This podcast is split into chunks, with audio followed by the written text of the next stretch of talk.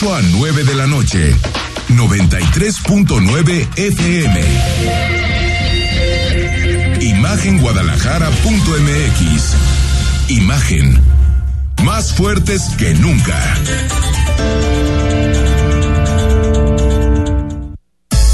Twitter. Arroba Imagen Radio GDL. Imagen. Más fuertes que nunca. Son las 8 de la noche, gracias por estar con nosotros. Otra vez es lunes, penúltimo lunes de mes, lunes 23 de mayo, aguantando el calorón en la ciudad de Guadalajara. También eh, hay final del fútbol femenil, ¿no? Ahorita se está empezando, justo ahorita las 8 de la noche. Chivas Pachuca. Chivas Pachuca, oye, ese es Pachuca, ¿eh?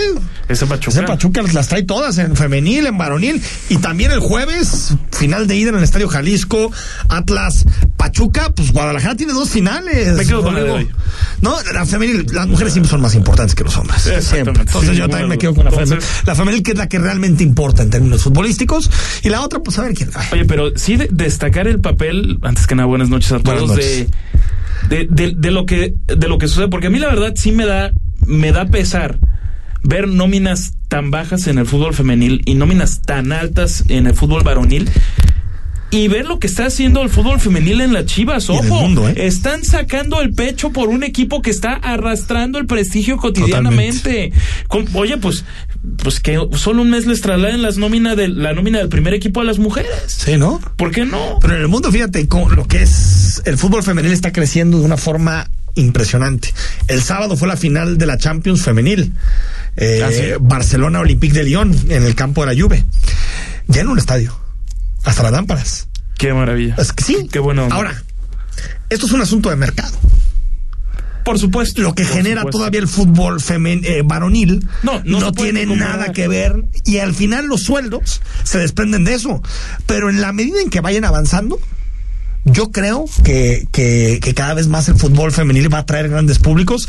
Yo vi la final del fútbol femenil con mi hija el, el sábado y pues la estaba viendo y ya su ídola no, no es un futbolista hombre, ya es un futbolista mujer. Ah, eso es muy bueno. Alexia, también. Alexia Putellas. O sea, a lo que me refiero es que de poco en poco, pero coincido contigo. Creo que también en un principio tiene que haber un empuje muy importante, porque en este momento, pues es cierto, el fútbol femenil no es negocio Pero todavía. teniendo claro lo que lo que implica el, el mercado y entendiendo que de ahí se desprenden los salarios, a mí no me deja de, ser- de parecer Sí. que está profundamente sobrevalorado Inflado. el fútbol Sí. masculino y concretamente el primer equipo de las Chivas que debería eso- darles vergüenza. eso sin duda, eso que sin su vecino de enfrente lleva dos finales consecutivas. Eso sin duda. Después cuando te das cuenta de lo que va a, a cobrar Mbappé por mantenerse en el París. ¿Sí viste eso? Oye, es una cantidad Una prima solamente por firmar, como si fuera una especie de traspaso, de 300 millones de euros. Solamente por firmar. Hay veces que su renovación. Más aparte, 50 millones de euros brutos, no, perdón, netos por temporada. En Francia se paga en torno al 60% de impuestos. O sea que les van a pagar como unos 120 millones de euros al año. ¿Qué? Es que eso ya es una locura. Es una locura. Es una, Es una locura. locura impresionante. Pero bueno, escríbenos el WhatsApp en imagen, ya te lo sabes, 3315 638136. Mándanos un WhatsApp. Esta semana se va un libro de poemas, Elegir el Fuego, del poeta Rodolfo Naró. La dinámica es simple. Escríbenos al WhatsApp con tu nombre, 3315 638136. Dinos que quieres participar en el libro y el próximo viernes, cuando toque elegir un número, pues estarás participando. Bueno, qué semanita comenzamos la semana con muchísimos temas. Nos vamos a ir uno por uno analizando porque hay Sí, qué bárbaro. de grilla, de política, de obras, de todo. Porque ayer se presentó, se puso la primera piedra de la línea 4 del tren ligero en nuestra ciudad. Recordemos, la línea 4 del tren ligero va a conectar Guadalajara, la mancha urbana, con Tlajomulco, un proyecto en torno a los 9 mil millones de pesos, con ocho estaciones, y el objetivo del gobierno del estado es que la obra esté concluida para 2024. Es decir, en dos años más o menos. A mí me parece complicado que está en dos años, me parece difícil, eh, pero más allá de eso, creo que siempre es una buena noticia que se esté apostando por el transporte público, que al final, Rodrigo, es la única solución para una ciudad como Guadalajara. Y más de un político anduvo en campaña ayer, ¿eh? Más de uno. Bueno, o sea, escuchamos todo el recuento. Sí, en, un momento vamos a tener el, recuento de lo que fue. hablaba de, campaña porque, por supuesto, el diputado Gerardo Quirino bueno, que quiere ser alcalde eh, hizo su video ahí frente a lo que es ese, pues es, esa placa conmemorativa. Del inicio. La estación del tren de Clajomulco fue el marco para el inicio de la línea 4, ruta que comprende de Miravalle y las juntas hasta la cabecera municipal y compartirá el derecho de vía con el tren de carga Manzanillo. Tendrá ocho estaciones y el recorrido completo sería en 35 minutos. El gobernador de Jalisco, Enrique Alfaro, aseguró que es posible acabar con esta obra antes de terminar su administración y fijó como fecha marzo del 2024. Estimo que vamos a estar hacia marzo del 2024 terminando la obra. Son dos años más o menos de trabajo. Eh, va a ser eh, un tiempo récord, pero creo que hay condiciones para poder terminarlo y eh, estamos ya muy bien coordinados con el gobierno de la República y con los gobiernos municipales para hacer el trabajo. Será la próxima semana cuando ante el Congreso de Jalisco se entregue la propuesta del esquema de financiamiento público-privado para el proyecto del tren ligero, que es más del 50% del costo de la obra. 5 mil millones, que es el componente privado, que va garantizado con fuente como fuente de pago con la tarifa del tren y es el compromiso que hicimos con el presidente, es tarifa social y la tarifa no se puede mover como mecanismo para eh, el pago. La tarifa que se tendrá en la línea 4 del tren eléctrico es la tarifa que habrá siempre o la tarifa que hay en el momento del transporte público de la ciudad. El evento de la primera piedra fue llamado 12 años de lucha y no estuvo exento de tintes políticos, ya que en un video acusaron al entonces candidato a Guadalajara, Ricardo Villanueva, de estar en contra de esa obra para Tlajumulco. Rodrigo de la Rosa, Imagen Jalisco. Pero ahorita hablamos del asunto de la grilla porque hay muchísimo, ¿no? Recordemos que esta semana, el jueves, se va a manifestar el grupo político de la Universidad de Guadalajara.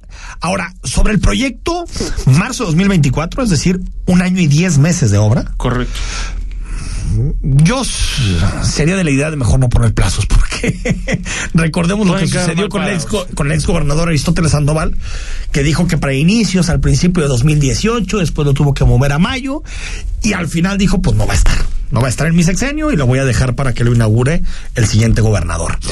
Y decir que son 9 mil millones de pesos, la mayoría en torno al 60% es inversión público-privada, es decir, es. a través de la participación de iniciativa privada. Y hoy en la mañana estuve buscando información con la gente de la Secretaría de Hacienda, con la gente de, del gobierno de Jalisco, y al parecer todavía no está muy claro el, el mecanismo.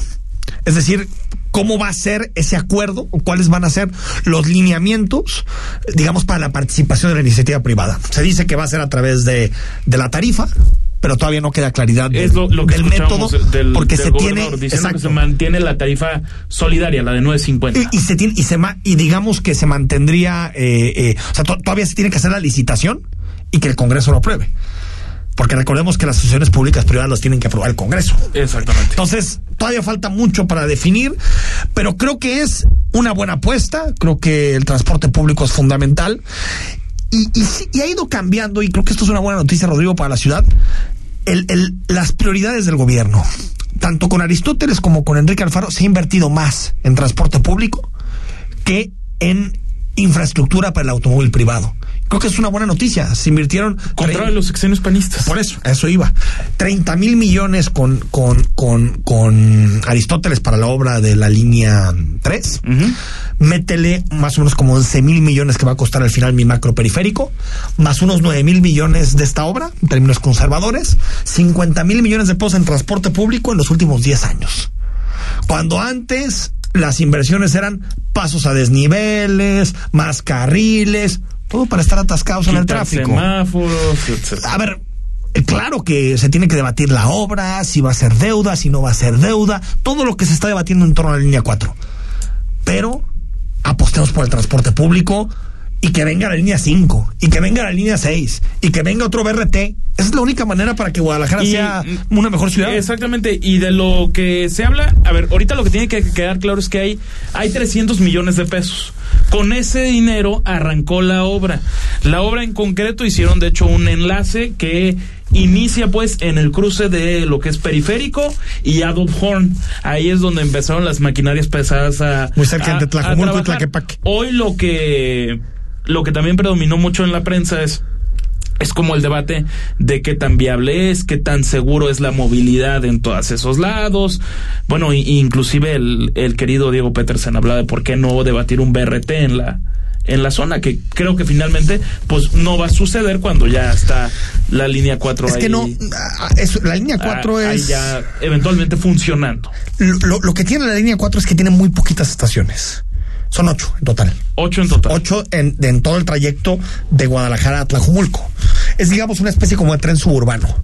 Por ejemplo, BRT, yo creo que quedaría muy bien en el proyecto que existe de conectar la salida de Guadalajara con el aeropuerto. Ahí quedaría muy bien un BRT. Y que es un proyecto que está en Que es un proyecto que, se supone que es el se que sigue. supone que es se supone que, es el que sigue después de la línea 4 del tren ligero.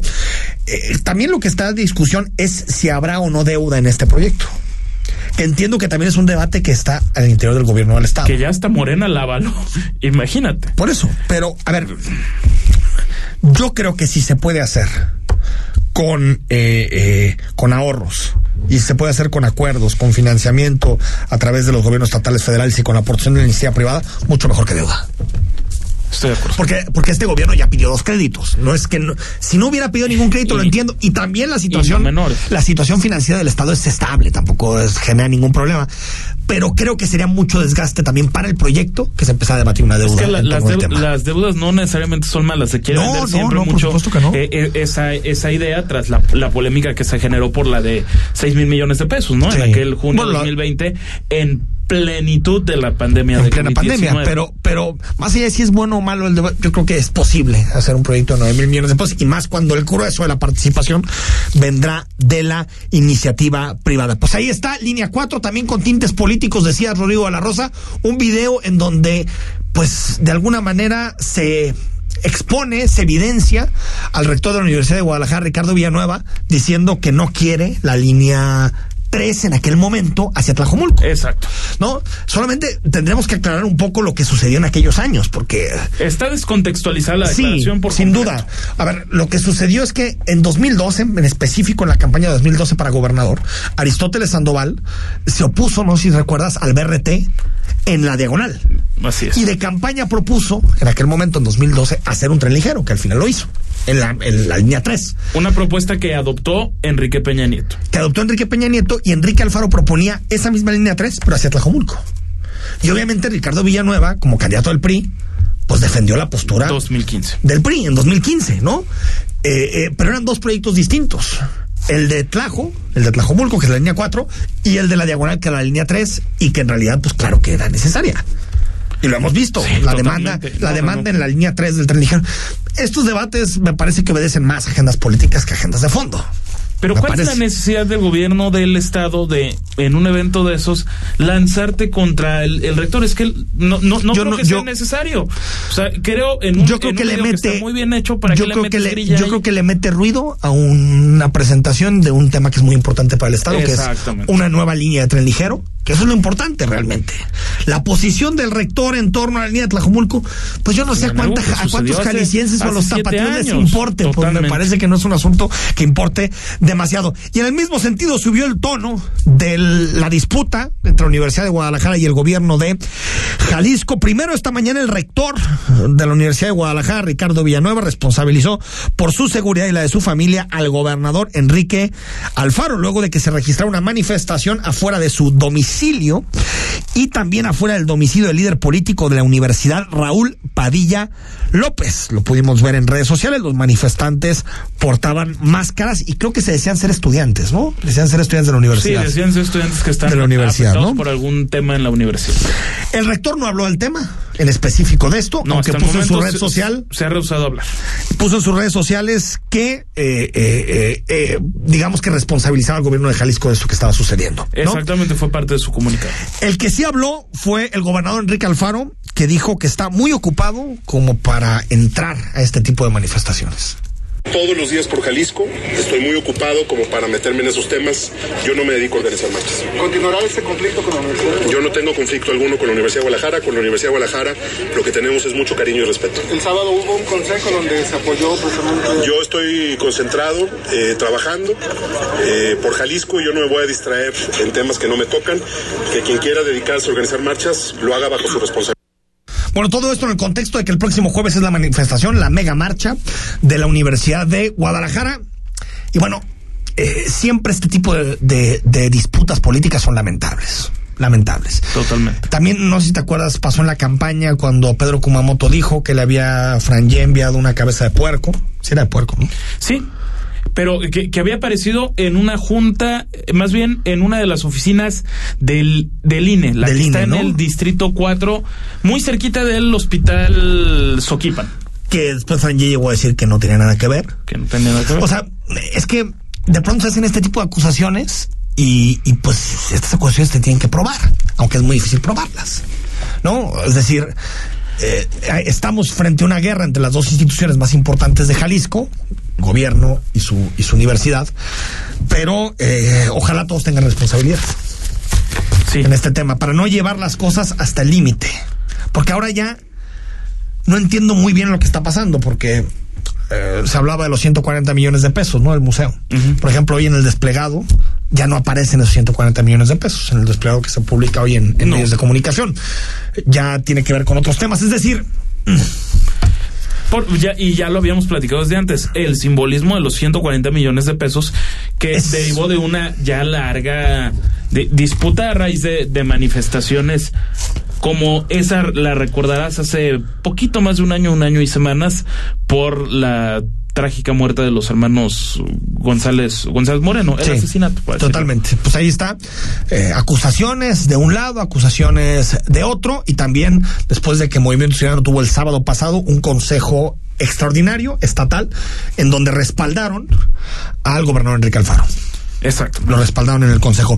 Quien también habló hoy sobre este tema que le había estado un poquito sacando, uh, diciendo, no, mejor aquí no. No, paraba de sacarle. Aquí no me mojo, decía el alcalde de Guadalajara, Pablo Lemus. Ya habló sobre el tema y dijo que, bueno, que le, le pedía a los universitarios, que le pedía al grupo político de la universidad, que por favor cancelara la manifestación de este jueves. Y dice el alcalde de Guadalajara que él siempre apuesta por el diálogo. Lo que más le puede abonar a nuestra ciudad es apostarle al diálogo, apostarle a los acuerdos, a tener respeto siempre eh, y un, un diálogo constante. Mi sugerencia muy respetuosa es que esta marcha debe de suspenderse y que nos permitan enfocarnos en lo que es verdaderamente importante para la ciudad, que es cuidar de la ciudadanía, cuidar de este evento tan importante que es la final del fútbol mexicano, que coincide en el mismo día y que no vamos a poder atender porque no tenemos elementos suficientes para cuidar ambos eventos. Bueno, eh, Pablo Lemos, alcalde de Guadalajara, tiene buena relación con Raúl Padilla, pero yo creo que esta petición no se la van a conceder. No, yo creo que, la, universidad va a manifestarse el próximo jueves. El, el que ya dijo, digo, no, no sé qué tanto pues puedo tener, pero supongo que algo, porque fue rector de la universidad, es el hoy regidor de Hagamos, Tomatiu Bravo, que dice que no va a suceder. Pablo Lemus, la manifestación va sí o sí. Sale el contingente de rectoría, me parece a las 12 del del día y llegaría al Palacio de Gobierno. Cabe señalar que van a salir varios contingentes sin que de momento estén detallados los otros puntos. Ahora, solo una aclaración, porque eh, eh, mandó el tuit hace rato eh, Tonatio Bravo, en donde dice Pablo Lemus, el derecho ciudadano a libre manifestación no se suspende por un partido de fútbol. Mejor pide Enrique Alfaro que regrese los recursos de la UDG. Eh, solo aclarar que en las declaraciones completas de, Pablo Lemus, porque a veces se toman extractos, fragmentos que en realidad no, no dicen mucho, lo que dice es que pide con respeto a la universidad. En ningún momento está dando un toque de queda ni la suspensión de garantías y de libertades para manifestarse. de hecho, eh, se me hace que es confundir los debates. Una cosa es que el alcalde de Guadalajara le pide a la universidad que no se manifieste, cosa que creo que tiene derecho a hacerlo. Y otra cosa es que les digan no te puedes manifestar, son dos cosas la, la, distintas. la- la entrevista, como se dice en, en el argot periodístico, el chacaleo con Pablo Lemos, duró más o menos 12 minutos, que es poco tiempo para lo que, lo que acostumbra. Aló Pablo, Ah, ah, aló Pablo.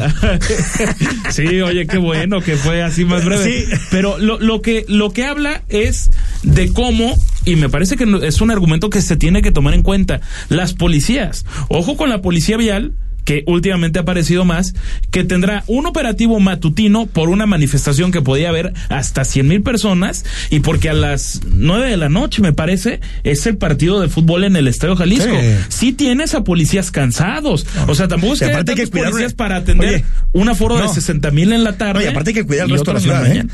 Exactamente. O sea, digo, aparte de los dos eventos que, que se llevan, el- la parte política y la parte social, aparte hay que cuidar la ciudad, que tampoco es que tengamos los mejores niveles de seguridad. Entonces, eh, bueno, veremos. Yo creo que la universidad va a decir que no y se van a manifestar. Pero bueno, no, yo creo que Pablo Lemus mandó el mensaje que tenía que mandar como presidente municipal de eh, eh, Guadalajara. Por cierto, metidos en, en, en los mensajes, en lo simbólico, en todo lo que ha aparecido estos días. Hoy eh, Pablo Lemus y el gobernador Enrique Alfaro se juntaron a comer en el conocido Salón del Bosque que está ahí, pues que es la americana, ¿no? La Sí, es- americana, ¿no? es la bueno, es ahí en, pues, en Unión, dos cuadras abajo de Unión, ¿no? Eh, Y ahí cerquita. frecuentan muchos políticos. Sí, sí, sí, sí, un restaurante muy rico, muy rico, muy rico. Y se juntaron a comer eh, y dieron un mensaje. Es la primera ocasión que yo escucho que Pablo Lemus respalda al gobernador. Pues no dijo en qué, pero nos imaginamos que tiene que ver con el Sin asunto de la Universidad de Guadalajara y lo que está sucediendo, el pulso con la Universidad de Guadalajara. Y escuchamos lo que dijo Lemus. eh, compartiendo y bueno pues estamos platicando de distintos temas importantes, culturales, políticos, sociales para el Estado y le he manifestado al gobernador Alfaro mi apoyo absoluto y un cierre total de filas con el propio gobernador y con eh, el gobierno del Estado de Jalisco. La pregunta es cuánto durará el cariño. Ay, pues esperemos que, Un que ratito, le, ¿no? que le dure aunque sea Un unas ratito, ¿no? porque Que no sea solo amor de verano. que no sea solo amor de mayo, ¿no? Mientras llegan las, las lluvias. Pues ahí está, Ah, mensaje. ya alguien quiere la gubernatura para Sí, el sin duda. Yo me 2024. preguntaba en mi columna del, del sábado que es cuál iba a ser la posición de Lemos, porque creo que es el que quedaba con mayores dificultades, pero aquí está, ¿no? Primero eh, diciendo que se, que pidiendo que no haya manifestación, y segundo, hablando de eh, eh, eh, directamente del asunto del gobernador y su respaldo. Pues ahí Correcto. está. Ahí está toda esta agenda. Vamos al corte. Cuando regresemos hablamos de un foro que hubo para defender al INE en el Paraninfo de la Universidad de Guadalajara. Vinieron los expresidentes del INE. Hablamos también de todo lo que tiene que ver con la mañanera, la agenda nacional. Quédate con nosotros en imagen. Estamos contigo hasta las nueve. El análisis político. A la voz de Enrique Tucent. En Imagen Jalisco. Regresamos. Mi hijo tiene hambre de gloria. Es deportista. Mi hija tiene hambre de crecer. Es artista. Mi hijo tiene hambre de aprender. Es estudiante. Mi hija tiene hambre. Hambre de comida. Estoy desempleada. Nadie en México por herencia del pasado debe pasar hambre. Por eso, desde el Partido del Trabajo impulsaremos el programa Hambre Cero, que otorgará alimentos a quienes no tienen que comer. El PT está de tu lado. Los mejores golfistas de América estarán en Jalisco. El PGA Tour Latinoamérica vuelve al imponente campo del Atlas Country Club del 26 al 29 de mayo. 144 golfistas de 20 países disputarán el Jalisco Open Guadalajara de la Total Play Cup. Entrada libre. Acreditaciones en Club Atlas Colomos y redes sociales de Atlas Clubes. Club Atlas, Federación Mexicana de Golf y Jalisco es México. Invitan. Players Talk, el foro de líderes más importante del norte y occidente del país, presentado por Afirme, regresa este 7 de junio. Cuatro conferencias donde podrás conocer las historias de Alejandro Aragón, presidente de Grupo Orlegui, Alejandra Ríos, CEO de Ambrosía, José María Hernández, director del Grupo Pepe, y Héctor Castellanos, presidente de Grupo Casgo. Compra tus boletos en www.playerstalks.com diagonal boletos. Volvo XC90, The Best Next Move. Estrena desde 1.349.900 pesos al pagar de contado o a 24 meses sin intereses con 3 años de mantenimiento incluido. Perfección y sofisticación que inspiran nuevos caminos. Descubre más en volvocars.com diagonal MX. Escuchas imagen. Poniendo a México en la misma sintonía. Las voces más importantes del análisis político en Jalisco, en un espacio para comentar, reflexionar y polemizar sobre los temas de tendencia a nivel local, nacional e internacional. Imagen, más fuerte que nunca.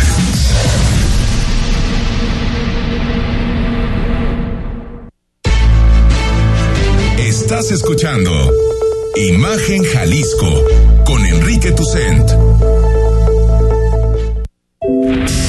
Facebook, Imagen Radio Guadalajara. Imagen, más fuertes que nunca.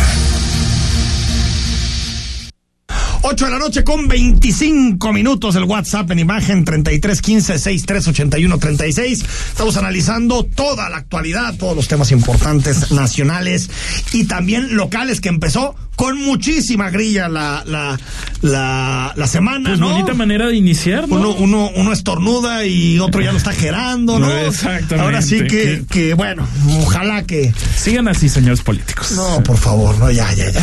Jalisco, yo sí siento que Jalisco necesita estabilidad. Que nos den un respiro. Sí, sí, sí. No, no, aparte, si fuera, si fuera una batalla ideológica, política, por objetivos, pero es puro, no, es pura politiquería, pura, pura, pura eh, cosas eh, que tienen que ver con poder, sillas, y me parece que eso hace muy complicada cualquier clase de arreglo.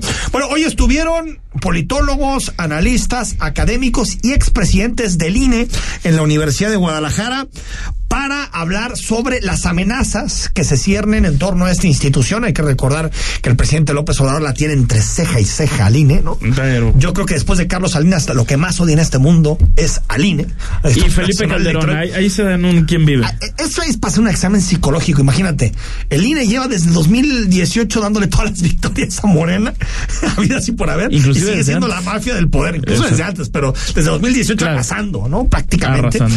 Y, y a pesar de eso, eh, eh, hay un pavor y un odio de buena parte de, de los morenistas al INE. A ver, escuchamos algunas opiniones. Sí, bueno, primero que nada, el del académico Mauricio Merino de la propia Universidad de Guadalajara, donde dice que no hay un diagnóstico correcto de lo que está haciendo y habla de que es tramposa y demagógica esta reforma electoral de la que se habla desde la presidencia de la República. Que se modifiquen los ayuntamientos de México. Es decir, lleva sin diagnóstico alguno de cómo funciona el municipio en México. Propone que todos los ayuntamientos se integren de una manera diferente para eh, finalmente componer una nueva forma de elección popular porque creo que no hay un buen diagnóstico en esta, en esta iniciativa y además creo que se trata de un diagnóstico a los calificativos que ya puse y de los que me hago cargo con responsabilidad, falso y demagógico, añado ahora tramposo. Bueno, esa es la opinión de Mauricio Merino y también habló un expresidente, el expresidente del INE en la elección de 2006, Luis Carlos Ugalde. Exactamente, él, él dijo de que se tenía que dejar de un lado, digamos, la tecnocracia con la que de alguna frecuencia se habla de lo que es la democracia como tal porque siente que de esto de alguna forma Se aleja de la gente, aleja a, la, a la gente. Parece un diagnóstico correcto e interesante la sala especializada del Tribunal Electoral que 16 gobernadores del partido oficial habían violado la ley durante la consulta de revocación de mandato, que el presidente del partido oficial lo había hecho y se le impusieron multas, una de 28 mil pesos. Y básicamente lo que ocurrió es que no ocurrió nada. La enorme eh, eh, eh, manifestación de desagrado, de protesta que en otras ocasiones este tipo de situaciones suscitaban no se dio. Y yo solo lo detecté en páginas interiores de periódicos sin que no tuviera ninguna repercusión. Si esto ocurrió con estas conclusiones del Tribunal Electoral en un tema tan grave, lo que viene es muy peligroso. No hay consecuencias lo que viene es muy peligroso, si esto está sucediendo con el asunto del INE, y también otro de los estelares, el actual presidente del INE, Lorenzo Córdoba. Exactamente, hablando de, de lo... De, primero de la popularidad del Instituto Nacional Electoral como tal, pero también... Que es más popular que AMLO, ¿eh? Más Ah, popular sí, que AMLO. eh, es, es, es cierto, ahorita tiene más o menos un 65% de aprobación el INE, López Obrador 63%, sin Depende embargo, qué encuesta. 63 es la que le da más. la- hoy, hay hoy algunas, la del por ejemplo, Universal, ¿no? sí, la del Universal 63, pero por ejemplo, Buen Día y Laredo publicó el viernes 58%. Ok. Pero es más popular. Sin duda. No, no es necesaria una reforma electoral. Si no hay una reforma electoral, no pasa nada. Las condiciones para que en 2024 se vuelva a organizar la mejor elección en términos técnicos, en términos organizativos de nuestra historia están sobre la mesa. La mejor elección que se ha organizado en el país con datos que tienen que ver con la capacidad técnica, con la aceptación ciudadana, con eh, el funcionamiento de los sistemas, fue la de 2021. Con este sistema, ¿podríamos ir a 2024 si no hay reforma electoral? Sí, sin duda. Pues sí, yo aquí lo que, lo que creo es que mm, el, debate es para qué quieres hacer una reforma electoral. ¿Qué es lo que quieres lograr? Por eso cuando me dicen, es que hay que analizar las partes buenas de lo que propone Andrés Manuel López Obrador. Pues sí, analicémoslo, el voto electrónico, este tipo de cosas. Pero no olvidemos que el objetivo de la reforma Es no es eso, es acabar al INE. Exacto. Entonces es como si tú entraras en una negociación de algo en donde tú puedes irte por las ramas, negociar centavitos, pero el objetivo real es debilitar al INE, debilitar al árbitro y sustituirlo por un consejo votado en donde realmente Morena tendría una mayoría y se partidizaría Y de alguna la forma, decisión electoral. eh, estos personajes, estos posibles consejeros, tendrían que hacer una campaña para llegar.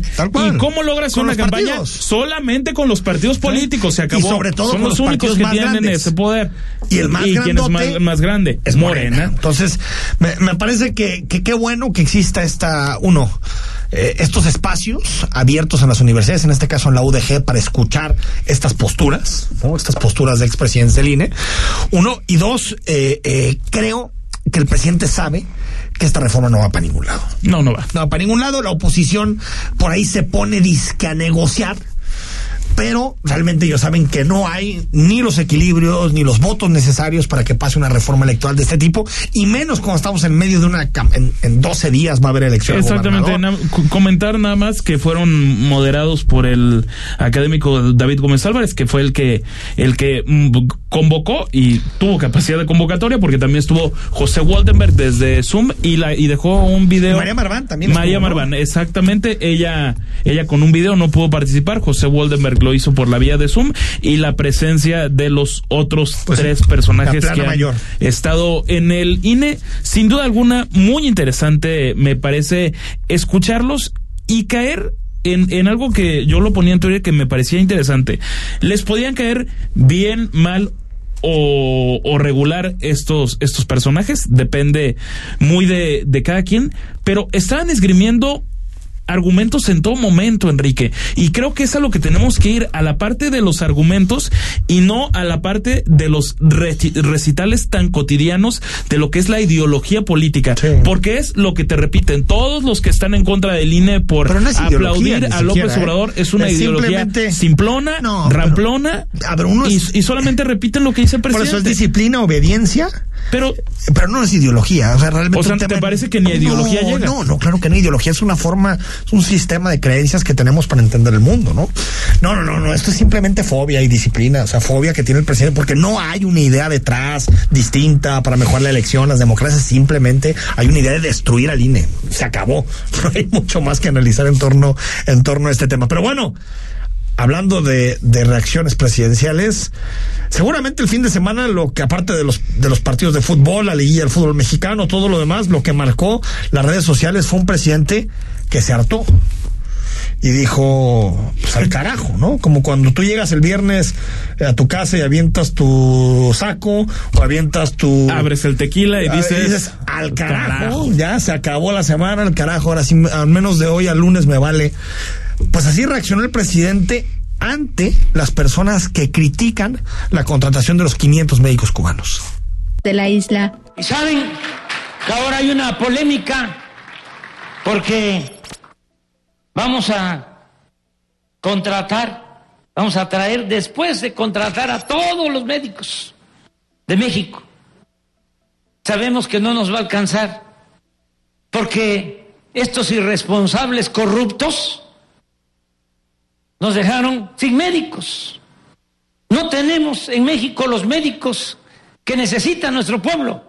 Ya una vez que contratemos a todos los médicos y que sabemos que nos va a hacer falta y sobre todo en el medio rural, en las comunidades más apartadas, vamos a contratar a 500 especialistas médicos cubanos y eso tiene a los conservadores muy enojados. Pues saben que se vayan al carajo porque lo primero es la salud del pueblo. Lamentable, lamentable. Eh, ¿Cuándo empezamos a normalizar estas cosas? O sea, si es, si es como para hacer como una reflexión de, de, de por qué esto sí genera debate en redes, pero ¿por qué ya se vuelve normal que un político insulte a su pueblo? Que se vuelve normal. Porque al final, hasta donde yo sé, Rodrigo López Obrador fue electo para gobernar para todos. Hasta donde sé. Sí. No hasta- solamente hasta para sus sabemos. simpatizantes. Es correcto. Y que digan, váyanse al carajo. Yo recordaba hoy que escribí la columna cuando Emilio hizo la mentada de madre, ¿no? Aquella. Eh, 2008. Sí. Se equivocó y se y, y- y- y sepultó su sexenio con, con eso. Ahí acabó, el- con- en, un, en cuestión de dos años Ahora, y es acabó más con todo grave su sexenio. una madre que decir al carajo. Yo lo entiendo. No, estoy de acuerdo. Pero ¿por qué esto ya no tiene costo? O sea, ¿por qué decir al carajo los que me critiquen? Porque la otra era más o menos igual que los que no están de acuerdo. Era una idea como de intolerancia a la crítica. Era, Era- prácticamente lo mismo. Perdón, señor palabras. cardenal. Perdón, señor cardenal, ¿no? A su madre. Eh, y después ya nos mete la propaganda del presidente que no está basada en datos. Dice, primero la salud para el, para, para el pueblo, antes que... Primero, desde que llegó López Obrador hay menos gente con acceso a, a salud eh, que en el pasado. Porque desaparecieron el Seguro Popular. 12 millones menos, ¿eh? Es correcto. Pero ahora lo que me refiero es, esos neoliberales corruptos que dejaron de destruir el sistema de salud. Ah, pues esos neoliberales corruptos atendían a más gente en materia sanitaria Así es. que en la actualidad. En efecto. Pero ¿por qué ya? Pero es que tú tienes otros datos. No, no son, son los de su gobierno, Rodrigo. O sea, esos no son mis datos. Son los del gobierno, del Coneval, que se hace a través de la encuesta que realiza el INEGI en las casas de todos los mexicanos. Es decir, yo creo que no podemos y no debemos ignorar la información y no debemos ignorar los datos. Esto es pura propaganda. El sistema de salud está peor que en el pasado. Y, se- y- y dos asuntos más, Rodrigo, también para escuchar tu opinión. Se van a contratar a todos los médicos mexicanos. Ya veremos. Ya veremos. No hay nómina que ajuste para contratar a todos los egresados de las escuelas de salud de nuestro país, ¿eh? 50 mil, ¿no? Bueno. De, de- de los que se habla que hay vacantes. Bueno, veremos, hijo, a todos. Y lo otro, ¿de verdad? ¿500 médicos cubanos hacen la diferencia? ¿O será que en realidad es una decisión política?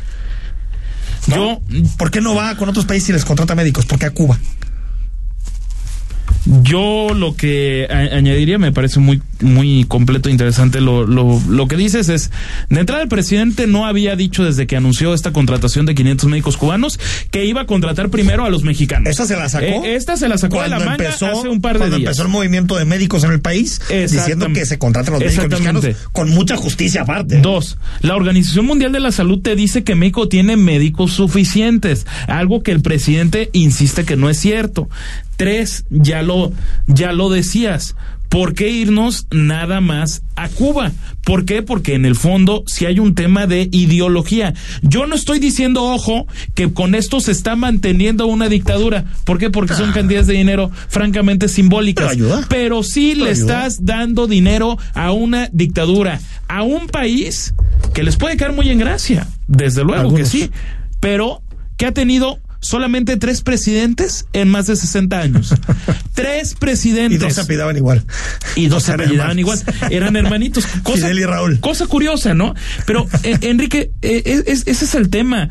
No, no podemos debatir Porque si en Cuba hay vuelta democracia o no, dicen, porque eso no, no hay. eh, es absurdo. Pero, después le dan la vuelta y dicen, es que son clasistas porque es Cuba. Imagínate nomás, la perversidad Lo- del lo- discurso, la perversidad del mensaje, porque ya en este país quien critica ciertas decisiones del gobierno se vuelve automáticamente en un clasista, en un elitista, en un racista. Aquí el problema no es que sean cubanos o no. Lo primero es que el sistema de salud está destruido. está destruido. Y se nos prometió y lo, hace y lo dos heredaron años. casi destruido. Eh, Totalmente. A ver, ha sido un desastre siempre. Pero lo terminaron de destruir más. Pero, pero es que es lo que te digo. O sea, la capacidad de empeorar en este país es infinita. O sea, verdaderamente eh, heredó, y es cierto, un mal sistema de salud. Pero lo que está haciendo con el INSABI es destruirlo por completo. Destru- Imagínate, 12 millones de personas declararon en la última encuesta del INEGI que no tienen acceso a seguridad social, a, a servicios de salud, si comparamos 2020 con 2018. Es decir, esos son datos, información de un sistema de salud que está destruido. Por cierto, les recomiendo que se movió mucho la columna que escribió Julio Frank en Reforma sobre el sistema de salud de ayer domingo, donde creo que hace un análisis muy puntual de las pésimas decisiones que se han tomado y que nos llevan a esto, a que la única política de salud en este país sea contratar médicos de Cuba. Vamos al corte. Venga. Regresamos. El análisis político a la voz de Enrique Tucent en Imagen Jalisco. Regresamos.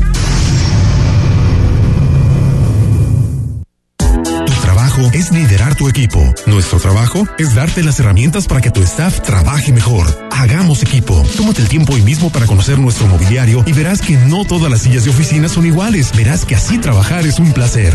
Versa Concepto. Liderazgo en sillas y muebles para oficina. www.versa.com.mx. Volvo XC90, The Best Next Move. Estrena desde 1.349.900 pesos al pagar de contado o a 24 meses sin intereses con 3 años de mantenimiento incluido. Perfección y sofisticación que inspiran nuevos caminos. Descubre más en volvocars.com diagonal MX. La COFESE trabaja para que exista competencia, porque cuando las empresas compiten, tienes más opciones para elegir lo que te convenga. Yo vendo ropa por internet y elijo la plataforma que me cobra menos comisión. Nosotras vendemos en línea, con esta plataforma que es muy fácil de usar. Hemos ganado muchos clientes. Para mi empresa, prefiero la aplicación que entrega más rápido mis productos. Con competencia, tú eliges. Un México mejor es competencia de todos. Comisión Federal de Competencia Económica. Visita cofese.mx. El análisis, la polémica, lo asombroso, el interés. Todo eso somos. Imagen Radio, poniendo a México en la misma sintonía.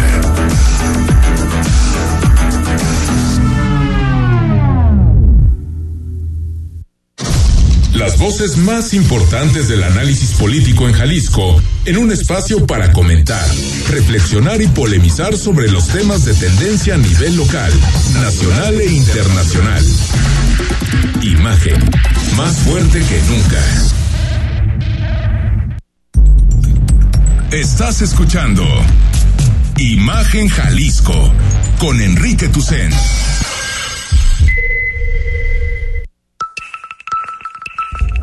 YouTube, Imagen Radio Guadalajara. Imagen, más fuertes que nunca. 8 de la noche con 43 minutos. Gracias por seguir con nosotros. Estamos en lunes, lunes 23 de mayo. A ver si ahorita el Dylan nos actualiza cómo va el partido de, de las chivas eh, eh, femeniles. Van ganando 4-2, ¿no? En el global. Van ganando 4-2. Me huele a que hoy festejamos. Señor, no, no hagas eso. Después la cruz azuleamos. No, no, no. Después la cruz azulamos. Para que sí. se le caiga más la cara de vergüenza al equipo varonil de las Chivas Rayadas del Guadalajara. Bueno, trate de no pasar por la zona porque el operativo es tremendo en la zona del estadio del estadio Las Chivas, el estadio Akron, entonces trate de no pasar Estadio por lleno, la por- zona, lleno, estadio por lleno, se vaciaron, se, se compraron todas las localidades, hasta el momento 0-0, lo que es bueno para las Chivas eh, femeniles y el jueves también, más o menos como hasta ahora, empezar el partido de Atlas Pachuca, otra final más para ¿eh? Híjole, qué, están qué- en su, están qué en su- padre, ¿no? están en su año. Yo me puse a pensar otro día, desde que, desde que empezamos el programa en imagen, Cruz Azul fue campeón, Atlas también y Atlas llegó a otra final. ¿No será que nosotros somos los... Los de la buena suerte. los- no, no, no leemos, sino nosotros. Pues sí, Preguntas porque que hay que hacerse. le, y le vamos a tener que preguntar a, a Pablo Lemos próximamente ya para cuándo va a decretar el, el campeonato de las Chivas, porque Pues sí. qué cosa. Ojalá algún día. Bueno, estamos cerca de lo que será la cumbre de las Américas en Los Ángeles, California. Por cierto, invitado especial a la cumbre, España. Hay provocaciones. Híjole. Invitado especial, aparte, obviamente, de todos los países latinoamericanos, menos las dictaduras. Pero no hay, hasta el momento. no hay coincidencia, ¿eh? ¿De? De que hayan invitado a España. Bueno. Ah, yo no creo que sea coincidencia, la verdad. No. O sea, ¿crees que fue para darle un sablazo al presidente? No, no, en política no hay coincidencia. En política no hay coincidencias. Dije, ah, mira, pues Ah, no mira, vas a señor ir. presidente, Vamos a invitar a ver quién viene. Me imagino que va a venir el, el rey, que va a ir a Los Ángeles, pero eh, bueno, está invitado. Y el presidente de la República dijo que quiere que Los Ángeles sea la sede mundial de la fraternidad, de la Es fraternidad. que hay, hay que hacer curso. Aseguró el presidente de México en la cumbre, que recordemos está programado ya en 15 días, del 6 al 10 de junio. eh, médicos que van a venir a ayudar. gasta esto al, al fiscal y a la propia no, fiscalía? No, no, no, para nada. Hay de- ya podamos informar para no estar eh, especulando o con conjeturas, filtraciones, mejor una vez que ya tengamos todos los elementos, vamos aquí a fijar nuestra postura. ¿No ha recibido usted la invitación todavía o ya? No, pero este Formalmente digo. no ha habido Cheque su correo, presidente, por favor. Una de esas ya les mandaron la invitación y todavía no lo Es ve. que no puedo checar la correspondencia de su oficina porque estaba, estaba en campaña. Es que ya ve usted cómo es el correo de México, nomás las cosas no llegan. Sí, nomás las cosas no llegan. Bueno, lo que sabemos es que el presidente de Estados Unidos está pensando en la posibilidad de que Cuba tenga una representación no de su presidente, sino una especie como de observador que esté incluido de alguna Pero manera. no tendría derecho a palabra. No, no, no, no simplemente Ah, ok. como observador, digamos. Pero las cosas no están sencillas porque eh, Biden tiene que enfrentar una elección y, y invitar a Cuba, Venezuela y Nicaragua en términos electorales en Estados Unidos es mortal. A un yo creo que al que final ya de no por va a sí haber, está muy que está debilitado. muy debilitado. Hoy eh, Biden salió para una cumbre en Japón. Todavía no hay respuesta. La semana pasada decía el canciller Marcelo Ebrard que era cuestión de horas. Y pues algo pasó que no fue cuestión de horas. No, y después dijeron que para el lunes no sucedió, para el martes a ver si sucede. Hoy estuvo el embajador de Estados Sí. Unidos en México, este Ken Salazar. Salazar, y el embajador este Esteban Moctezuma. Esteban Moctezuma, se De me México, iba su, su nombre de México en allá en, en Washington DC, también aquí en en tierras nacionales en el en el palacio, en la sede del ejecutivo. Viendo si, si pueden arreglar esto, ¿no? Bueno, Ken Salazar insistió en que venía a ver otros asuntos, pero ¿qué otros asuntos puede haber en este momento? sin Realmente duda, hay uno duda. relevante en sí. Totalmente. 8 de la noche con 48 minutos. Cuando regresemos, Claudia Sheinbaum sigue dando la vuelta al país. En, este, en esta ocasión fue a Tamaulipas para decir que en México estamos preparados para ser gobernados por una mujer. Para que haya una presidenta mujer. Este discurso se me hace tan machista. Exactamente. Eso de estamos preparados. Pues, ¿Y por qué tenemos ¿Cómo que estar? estar preparados para que una mujer sea la presidenta del país? Y este se me hace extraño que ella lo diga. Sí, a mí también se me hace muy extraño. Me parece, me parece bastante machista. Bastante machista, como si, no sé, nos tuviéramos que preparar, ¿no? Para, Preparados para, para que una qué? mujer sea si hay gobernadoras mujeres, si hay diputadas mujeres, si hay senadoras mujeres, y no pasa nada, pues al final eh, la idea en la política es que mujeres y hombres puedan acceder de la misma manera y nadie se tiene que preparar. Digo, si hay un macho misógino, lo entiendo, pero no creo que sean mayorías en este país los que digan, no, no, no, no quiero que una mujer tome decisiones en política. Me parece que no haber alguno por ahí. pero, pero mayoritario no es. Tras- trasnochado de hace dos años. Mayoritario no es. 8 de la noche con 49 minutos. El análisis político. A la voz de Enrique Tucent. En Imagen Jalisco. Regresamos. Players Talk, el foro de líderes más importante del norte y occidente del país, presentado por Afirme, regresa este 7 de junio. Cuatro conferencias donde podrás conocer las historias de Alejandro Aragón, presidente de Grupo Orlegui, Alejandra Ríos, CEO de Ambrosía, José María Hernández, director del Grupo Pepe, y Héctor Castellanos, presidente de Grupo Casgo. Compra tus boletos en www.playerstalks.com diagonal boletos. Volvo XC90, The Best Next Move. Estrena desde 1.349.900 pesos al pagar de contado o a 24 meses sin intereses con 3 años de mantenimiento incluido. Perfección y sofisticación que inspiran nuevos caminos. Visita tu distribuidor Suecia Car Guadalajara Galerías en Avenida Vallarta 5500-C, Colonia Chamichines Vallarta, Zapopan, Jalisco. Descubre más en volvocars.com diagonal MX. El sábado, 4 de la tarde. Escucha lo mejor de ¿Qué tal Fernanda? Con Fernanda Familiar, la periodista de vida, en Imagen Radio. Procurar la salud y desarrollo integral de niñas y niños es un acto de amor. Todas y todos deben tener el esquema de vacunación completo de acuerdo a su edad. Para que todas y todos podamos estar cerca, vacunarlos es la mejor decisión. Lleva a vacunar a las niñas y niños para completar sus esquemas y no olvide su cartilla nacional de salud. Secretaría de Salud. Este programa es público, ajeno a cualquier partido político. Queda prohibido su uso para fines distintos a los establecidos en el programa. Escuchas Imagen Radio. Las voces más importantes del análisis político en Jalisco en un espacio para comentar, reflexionar y polemizar sobre los temas de tendencia a nivel local, nacional e internacional. Imagen, más fuerte que nunca.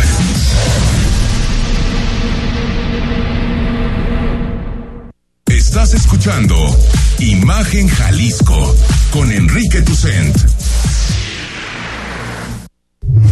Instagram, arroba Imagen Radio GDL. Imagen, más fuertes que nunca. 8 de la noche con 51 minutos. Bueno, ya te lo adelantábamos. Estuvo de gira la principal aspirante de Morena a la presidencia. Estarás de acuerdo que es La Claudia doctora Sheinbaum. Y dijo lo siguiente, así, las mujeres estamos listas, México está preparado para tener una mujer presidenta. La gobernadora habló de que las mujeres están listas este, en todos los ámbitos políticos, incluso para la presidencia de la República. Para todo estamos listas las mujeres y ahora venimos como jefa de gobierno.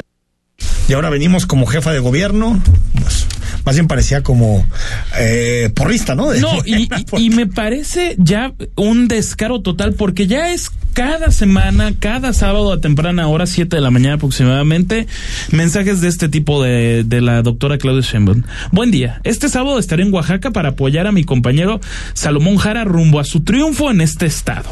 Por esta razón he solicitado descuento del día y Martí Batres y todo el gabinete están a cargo de la ciudad. Y eso lo hace cada sábado. Es un descaro total.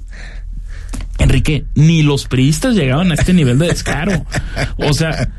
Bueno, está pidiendo que le rebajen su día. Ah, no, pues qué, qué, qué lindo. Seguramente ¿eh? ya no Sí, va a poder no, hacer no. La, la compra de una forma tan. Sí, sí, seguramente Pero bueno, se este le va de a semana complicar. también en, en, en, en temas muy dolorosos eh, y hablando de temas de género, fue asesinada la activista eh, Cecilia Monzón en Puebla. Cecilia Monzón había tenido una trayectoria durante muchos años en materia de activismo en contra de la violencia hacia las mujeres. Tenía amenazas de todos lados, de su entorno familiar, del político. Unos sicarios, de acuerdo a la versión que hoy compartió López Obrador en la mañanera, unos sicarios fueron por ella y la asesinaron. Correcto. Esto se suma a la ola de periodistas asesinados en este país, que son 10. 10 Sí, este Bueno, ¿no? me parece. so- Son 10 en realidad, pero la autoridad dice que son 9. que son nueve. Bueno, nueve como diez. si importara. Sí. Si son nuevos, son 10. Bueno, pero también otro que no ha habido tanto debate, que son los activistas en materia de derechos humanos o de agendas que también han sido asesinados en este país. Desde activistas ambientales, activistas relacionados con temas de la tierra y ahora este caso de, de Cecilia Monzón que paralizó a, a Puebla y que otra vez te habla de pues que en este tema no hay ninguna estrategia. Ninguna. Siempre que sucede hay la consternación de parte del gobierno, pero en términos reales, eh, Rodrigo, no hay ni casos resueltos, ni gente detenida. El presidente habla de, de sicarios, está bien, pero quién los manda, quién los envía, por qué la asesinan, nunca sabemos nada de esto. La impunidad total, la, impunidad, completa. Digo, le toca no solamente al federal, también al gobierno del estado, pero me parece que es gravísimo que siga matando a periodistas, activistas en este país con tanta facilidad. Pero qué, fácil es siempre decir a la, a la, ligera que ya no es como antes, que ahora sí hay Estado de Derecho, no es Estado de Chueco. Bueno, eh, Estado de lo que quieran, en este país no hay Estado de Derecho. No lo hubo antes de 2018 y tampoco lo hay después del 1 de diciembre de 2018. Yo no sé si. Creo que hasta en algunos temas están mutando pasos para hacia regresiones. Y fíjate, feminicidios en el país, hablando precisamente también del asesinato de Cecilia Monzón. En el 2015, en abril de 2015 había 36 al mes. Abril de 2022, 82, Rodrigo de la Rosa. Es decir, se han más que duplicado los feminicidios durante los últimos años y en particular tenemos un salto muy fuerte a partir de abril de 2018 a partir de ese mes, todavía en el sexenio de Enrique Peña Nieto, tenemos un salto muy fuerte en materia de homicidios y de feminicidios. Pero qué, qué, qué, qué manera de mentir lo de Rosa Isela Rodríguez, la secretaria de Seguridad. Es que miente sus datos. Van a la baja. Son sus propios datos, mira. La con sus propios datos está mintiendo. La fuente es el secretario, secretario ejecutivo del Sistema Nacional de Seguridad Pública. Ahí nomás. Es decir, los datos del gobierno. Bueno, no sé si tenemos tiempo para escuchar a Naya Ricardo Anaya rápido que habló sobre el tema del crimen organizado, dijo que, bueno, que el gobierno, que López Obrador cuida al crimen organizado.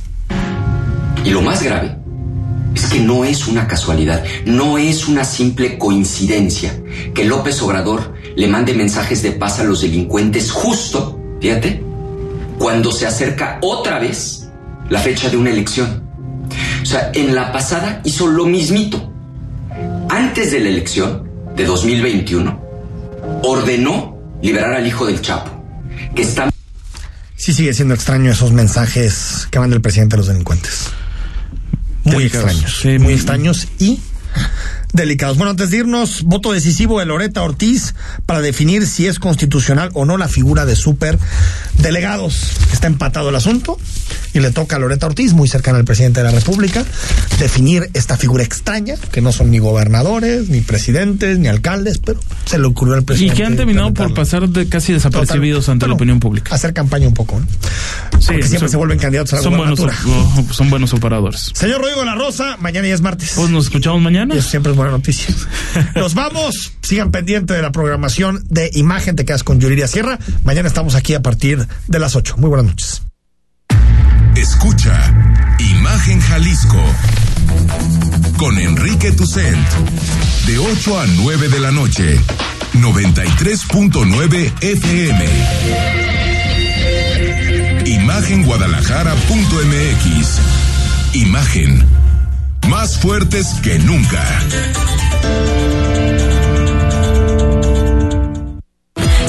que tenemos todas las personas por el hecho de ser personas. Porque los derechos humanos son iguales y no son discriminatorios. Si todos respetamos los derechos humanos, el mundo sería un mejor lugar para vivir. El respeto y la empatía son elementos clave para salvaguardar y promover nuestros derechos humanos. Estos y otros temas se abordarán en la masterclass que el Tribunal Electoral y la Universidad de Pisa traen para ti. www.de.gov.mx diagonal eje. Tribunal Electoral del Poder Judicial de la Federación. Justicia que fortalece la voluntad ciudadana. Escucha la voz más saludable de México. Etel Soriano. En Bien y Saludable. De lunes a viernes a las 15 horas. Por Imagen Radio. En la Cámara de Diputados trabajamos por la niñez y juventud de México. Aprobamos como delito de corrupción obligar, procurar o facilitar el consumo de tabaco a menores. Con esta reforma damos un paso histórico para prevenir adicciones y cuidar a quienes son el futuro de nuestro país. Cámara de Diputados, Legislatura de la Paridad, la Inclusión y la Diversidad. XH SC 93.9 MHz con 200.000 watts de potencia, transmitiendo desde Avenida Rubén Darío 746 tercer piso, Colonia Lomas de Guevara, Guadalajara, Jalisco. Código postal 44657. Imagen, poniendo a México en la misma sintonía.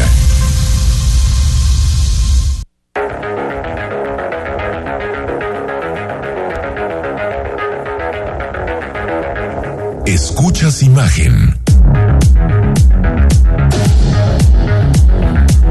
Escuchas imagen radio.